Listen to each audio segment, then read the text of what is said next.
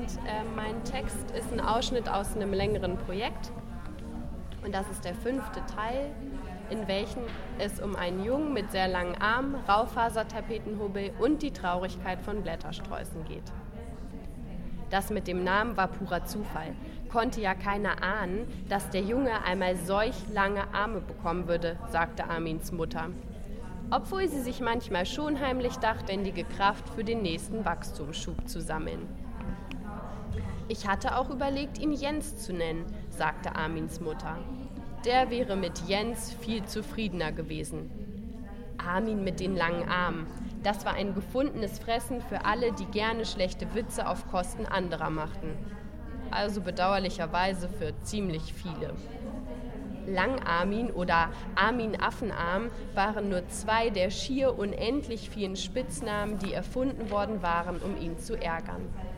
Das Schlimmste dabei war, Armin konnte es den anderen nicht verdenken. Er fand ja selber, dass seine Arme furchtbar komisch aussahen, wie sie so ellenlang und länger an ihm herunterhingen. Irgendwann wurde es so schlimm, dass er sich jeden Morgen eine Schlinge um den Hals hängen musste, wollte er nicht, dass seine Arme hinter ihm herschliffen wie die Schleppe eines Hochzeitskleides. Das kam ihm furchtbar unpraktisch und umständlich vor, und es gab nichts, was er sich sehnlicher wünschte als viel kürzere Arme. Er wollte so aussehen wie die, die ihn tagtäglich ärgerten. Aber er würde niemals jemanden ärgern, egal wie komisch der auch aussah. Das hatte er sich und demjenigen, an dem man seine heimlichen Wünsche adressiert, geschworen. Wir haben ja alles versucht, so ist es nicht, pflegte Armins Mutter stets zu beteuern, wenn sie auf das Problem angesprochen wurde. Ich habe mit so vielen Ärzten gesprochen, vom Allgemeinmediziner bis zum Spezialisten, aber niemand wusste Rat. Man kann einem Jungen auch nicht einfach so den gesunden Arm abschneiden, nur weil er einem zu lang erscheint. Letzten Endes hat er zwei gesunde, funktionstüchtige Arme. Das ist es, was zählt.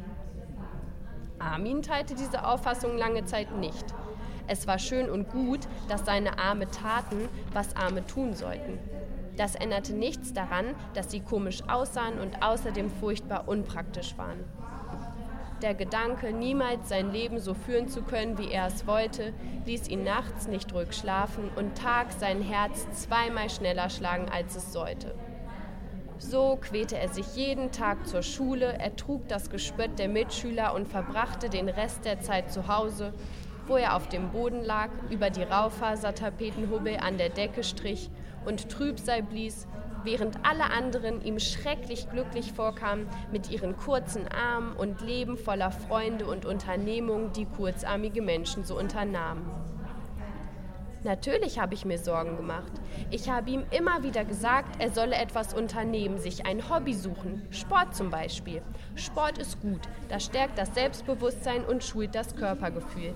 Ich dachte, vielleicht hilft ihm das auch, um mit seinen Armen besser umzugehen.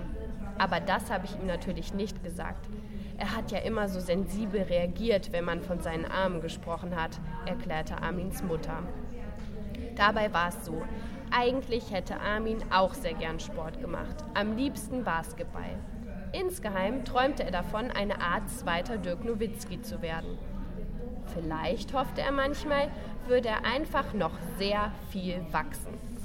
Und wenn er dann, so wie Nowitzki, sehr groß wäre, um die 2,15 Meter ungefähr, würden seine Arme überhaupt nicht mehr so lang aussehen. Jetzt war es aber so. In Armins Kopf schwirrten jede Menge Horrorszenarien umher, in denen er über seine Arme stolperte und mit Vollkaracho auf seine Nase fiel. Oder in denen er, weil er unkontrolliert mit seinen Armen umherschlackerte, jede Menge Backpfeifen an die schönen Mädchen verteilte. Die mit den langen, glatten Schwert die mit den langen, glatten Pferdeschwänzen und schicken Klamotten, die immer gleich kreischten oder weinten, je nachdem, ob sie sich freuten oder wütend waren und die dabei auf einen zeigten, damit alle hinschauten und einen blöd fanden. Es ist schon schwer für ihn, sagte Armins Mutter, aber als Mutter hat man es manchmal auch nicht leicht. Das ist alles kein Zuckerschlecken mit einem unglücklichen Kind. Mal ganz abgesehen davon, dass die Arme auch für mich extra Arbeit mit sich bringen. Denken Sie nur mal an die Ärmel. Normale Pullover passen dem Armin ja gar nicht. Immer muss ich Verlängerung stricken. Aber deswegen sitze ich nicht den ganzen Tag in meinem Zimmer und blase Trübsei. Im Gegenteil. Ich lasse dann halt die Nadeln heiß laufen und ehe man sich versieht, ist man fertig. Augen zu und durch. Das war nicht bloß sprichwörtlich gemeint. Armins Mutter hatte bereits so viel Erfahrung im Ärmelstricken, dass sie tatsächlich mit Augen zuarbeiten konnte. Armin merkte natürlich, dass seine Mutter sich um ihn sorgte. Er war zwar bekümmert, aber nicht dumm, ganz im Gegenteil. Er hatte sehr feine Sensoren für das Unglück anderer. Meistens versuchte er sie dann aufzuheitern. Nur bei sich selbst gelang ihm das nicht. Und während er so draußen umherspazierte und Blättersträuße aus Baumkronen pflückte, was er häufig tat, fragte er sich, ob er jemals wirklich fröhlich sein könnte. Herzzerreißend, wirklich, wirklich herzzerreißend. Wie viele Blättersträuße ich besitze, Sie ahnen es gar nicht. Und dabei habe ich durchaus einige weggeschmissen. Heimlich versteht sich. Nicht, dass ich mich nicht gefreut habe, aber der ganze Dachboden hängt voll mit getrockneten Sträußen. Wenn man da hochgeht, ist es, als wäre man mitten im Wald gelandet. Ich tue das aber nur sehr selten, weil ich meistens ins Grübeln gerate dort oben und dann denke ich, wie schön es wäre, wenn Armin so viele Freunde hätte wie ich Sträuße und ob ich als Mutter etwas falsch gemacht habe. Solche Sachen. Das ist nicht schön. Sowohl Armin als auch seine Mutter dachten, alles würde immer so weitergehen. Sie hatten die Hoffnung verloren. Das passiert manchmal schneller als man denkt und als man will. Naja, sehen Sie, und dann kamen die Dinge ins Rollen. Das ahnt man ja vorher nicht.